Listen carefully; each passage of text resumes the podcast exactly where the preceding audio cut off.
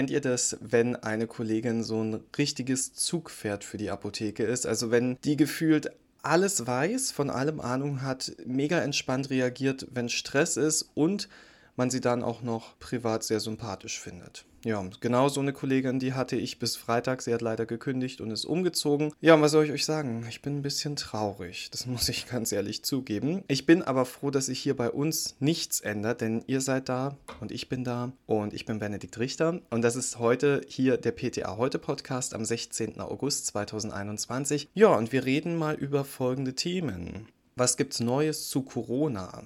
Dann auch GBA macht's möglich, Impfung auch bei Lieferengpässen. Frage, die wir uns stellen, was machen PPI bei Blutzucker? Und was ist ein Hashcode und warum reden plötzlich alle davon? Ja, macht's euch bequem, es geht los. Und wir starten mit Corona, denn darüber haben wir hier ja schon lange nicht mehr gesprochen. ExpertInnen gehen davon aus, dass wir aktuell in der vierten Welle stecken und es gibt verschiedene Theorien zu deren Verlauf. Und bei uns allen besteht wahrscheinlich die große Hoffnung, dass die vierte Welle aufgrund der Impfung nicht so stark ausfallen wird. Und dass das gar nicht so unwahrscheinlich ist, das zeigen jetzt Ergebnisse, die das Robert-Koch-Institut vorgelegt hat. Gemäß denen kann man nämlich schon sehen, dass auch die dritte Welle durch die Impfung abgeschwächt wurde.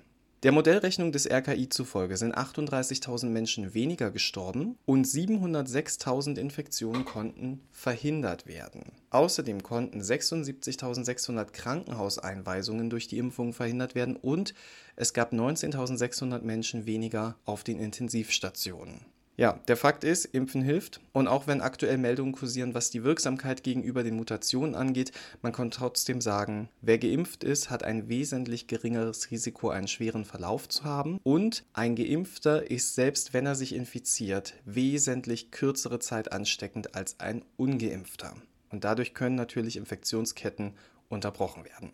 Ja, sicher habt ihr außerdem auch mitbekommen, dass es die kostenlosen Tests ab Oktober nicht mehr geben wird. Ob das für Menschen, die sich bisher bewusst haben, nicht impfen lassen, einen Anreiz schaffen wird, sich jetzt doch impfen zu lassen, ja, das wird sich zeigen. Denn momentan da stagniert unsere Impfquote ein bisschen. Und das scheint unserer Regierung so sehr am Herzen zu liegen, dass auch Angela Merkel dazu aufforderte, jeder Einzelne solle auch in seinem privaten Umfeld andere zur Impfung motivieren. Denn uns steht der Herbst bevor. Und erfahrungsgemäß steigen da die Corona-Zahlen. Woran das genau liegt, das haben ForscherInnen in Frankreich mal erhoben. Und zwar am Institut Pasteur und der Université Sorbonne in Paris. Die haben dazu im Herbst 2020 rund 42.000 Erwachsene aus Frankreich kontaktiert, die sich in diesem Zeitraum mit dem Coronavirus angesteckt haben. Und dann hat man sie befragt zu Kontakten, Aktivitäten, alles, was sie so zehn Tage vor Beginn der Erkrankung gemacht haben. Ja, zu den möglichen Orten für eine Infektion zählten dabei die Arbeitsstätte, das gewählte Transportmittel sowie allgemeine Freizeit- und Sportaktivitäten.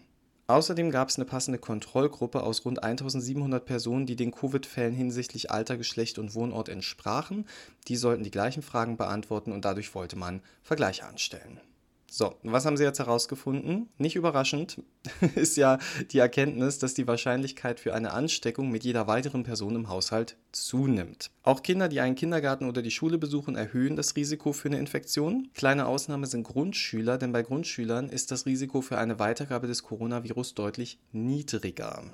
Erwachsene, die im Homeoffice arbeiten, infizieren sich nur halb so oft wie Beschäftigte vor Ort. Und wenn ein Mitglied des Haushalts in der Kinderbetreuung tätig ist, ist das Risiko für eine Infektion für die anderen Familienmitglieder deutlich erhöht.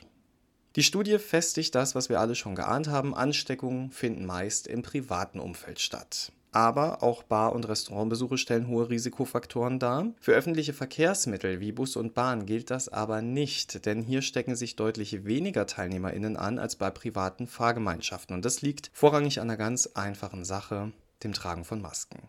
Laut der durchgeführten Studie tragen auch Einkäufe, religiöse Zusammenkünfte oder Kulturveranstaltungen nicht wesentlich zum Ansteckungsrisiko bei. Die AutorInnen gaben allerdings zu Recht zu bedenken, dass zum Untersuchungszeitpunkt das öffentliche Leben in Frankreich bereits derart eingeschränkt war, dass eine Einordnung der Ergebnisse diesbezüglich schwierig ist. Also im Hinblick auf den Herbst werden Ansteckungen auf jeden Fall stattfinden und zwar vor allem im privaten Bereich. Im Unterschied zum letzten Jahr haben wir jetzt aber einen Game Changer, nämlich hocheffektive Impfstoffe mit Wirksamkeiten, von denen Influenza- und HPV-Impfungen nur träumen können. Und da wir gerade von Impfungen sprechen, gehen wir mal zum nächsten Thema. Lieferengpässe bei Impfstoffen. Ja, was fällt euch da ganz spontan ein? Mein erster Gedanke, Shingrix. Dicht gefolgt dann vom Fiasko mit Pneumokokkenimpfstoff im letzten Jahr. Und auch die Influenza-Impfung war vergangenes Jahr ein sehr schwieriges Thema. Ja, was tun, wenn der Impfstoff nicht verfügbar ist, aber dringend gebraucht wird? Bislang war es so, dass Ärztinnen nur bei entsprechender Indikation Einzel- und Kombinationsimpfstoffe jeweils einsetzen konnten. Also sie durften nicht gegen eine Krankheit impfen, wenn dafür keine Indikation bestand. Um Versorgungsengpässe und Impfausfälle aufgrund von Lieferschwierigkeiten zu verhindern, hat jetzt der gemeinsame Bundesausschuss, der GBA, einen weiteren Weg geschaffen. Und zwar ist es so, wenn jetzt beispielsweise Impfstoffe gegen Tetanus, Diphtherie, Keuchhusten oder gegen Masern, Mumps, Röteln oder Hepatitis B nicht verfügbar sind, dann dürfen Ärzte künftig auch auf Impfstoffe ausweichen, die ein zusätzliches Antigen enthalten, für das zum Zeitpunkt der Impfung keine Indikation besteht. Das soll eine zeitgerechte Impfung ermöglichen. Die alte Regelung, nach der Ärzte sowas nicht durften, hatte übrigens vorrangig wirtschaftliche Gründe. Mit der neuen Regelung des GBA müssen Ärztinnen hier nämlich keine leistungsrechtlichen Konsequenzen mehr fürchten. Konkret müsste das bedeuten, dass Ärztinnen bei einem Engpass mit Hepatitis B-Impfstoff beispielsweise auch die Kombination mit dem Hepatitis A-Schutz also Twinrix, impfen dürfen. Oder bei fehlender Masern-Mumps-Röteln-Impfung können Sie auch auf die MMRV-Impfung, also Masern-Mumps-Röteln Varizellen ausweichen. Allerdings greift diese neue Regel nicht bei allen Impfstoffen. Bei Shingrix und Pneumovax ist das Ganze zum Beispiel nicht der Fall. Jetzt ist natürlich noch die große Frage, wann besteht denn ein Lieferengpass per Definition?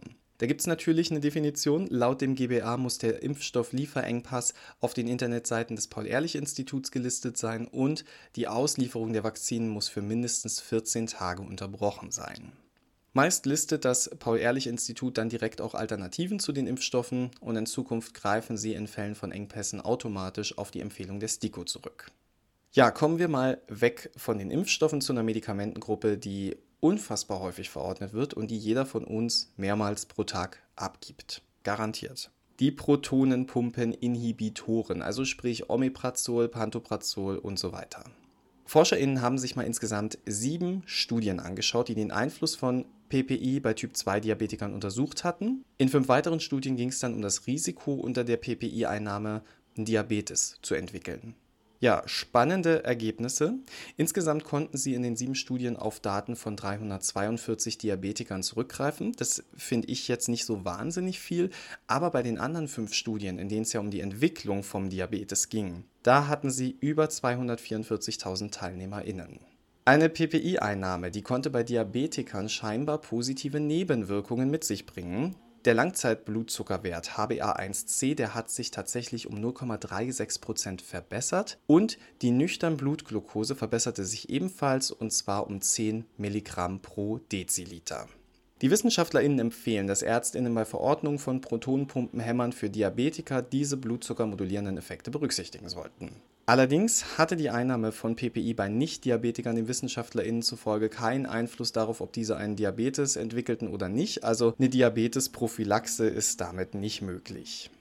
Außerdem fanden die WissenschaftlerInnen Hinweise, dass sich PPI vor allem dann auf den Blutzuckerspiegel auswirkten, wenn sie über längere Zeit in höherer Dosierung und von unter 60-Jährigen eingenommen werden. Außerdem funktioniere es sehr gut, wenn der anfängliche HbA1c-Wert über 7 lag. Ja, keine dieser Größen zeigte einen statistisch signifikanten Einfluss auf den Blutzuckerspiegel, was bedeutet, dass die blutzuckermodulierenden Effekte durch Einnahme Dauer, Alter und Dosis auch ganz einfach dem Zufall geschuldet sein könnten. Falls ihr euch jetzt fragt, welcher Mechanismus dahinter steckt, ja, so ganz genau weiß man das noch nicht, aber es gibt Theorien zum einen führt die reduzierte Magensäureproduktion zu einer vermehrten Gastrinfreisetzung und Gastrin wirkt ähnlich wie Inkretin und stimuliert die Insulinproduktion in den Beta-Zellen der Bauchspeicheldrüse und dadurch wird ja der Blutzucker gesenkt. Und zum anderen könnten PPI die Magenentleerung verzögern. Ja, zum Schluss möchte ich noch über ein Thema sprechen, das viele PTA und ApothekerInnen in den letzten Wochen Nerven gekostet hat, nämlich der Hashcode. Ja, Rezepte über Cannabis, parenterale Zubereitung und Fertigarzneimittel zur Substitution müssen seit dem 1. Juli 2021 mit dem sogenannten Hashcode bedruckt werden. Ab dem nächsten Jahr gilt das dann auch für unsere normalen Rezepturen und auch für Abfüllungen sowie Substitutionsrezepturen.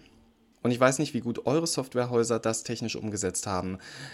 Ich hoffe, das klappt nächstes Jahr besser. Ich arbeite ja nun seit über acht Jahren in der Apotheke und bevor ich vor anderthalb Jahren nach Berlin kam, habe ich vom Vorgang des Verhashens noch nie gehört. Daher die Frage, die ich mir schon lange stelle und der ein oder andere von euch sich vielleicht jetzt aktuell stellt, was ist dieser Hashcode eigentlich?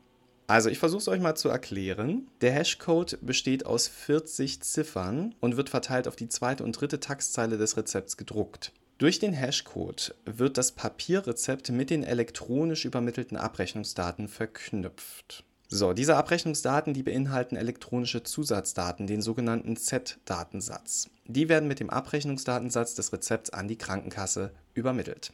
Außerdem vergibt eure Warenwirtschaft noch eine Transaktionsnummer, die kommt über das Feld Apothekennummer IK, da wird sie drauf gedruckt und die dient der Zuordnung und ist ebenfalls in den Z-Daten enthalten. Ja, und der Hashcode wird halt aus all diesen Datensätzen generiert. Warum jetzt das alles? So, es geht ums Geld, wie immer. Die Zusatzdaten enthalten nämlich zum Beispiel die PZN der tatsächlich eingekauften Packung und dadurch kann der Kostenträger detaillierte Informationen einsehen und zwar detaillierter als das früher der Fall war. Allerdings darf der Listen-EK abgerechnet werden.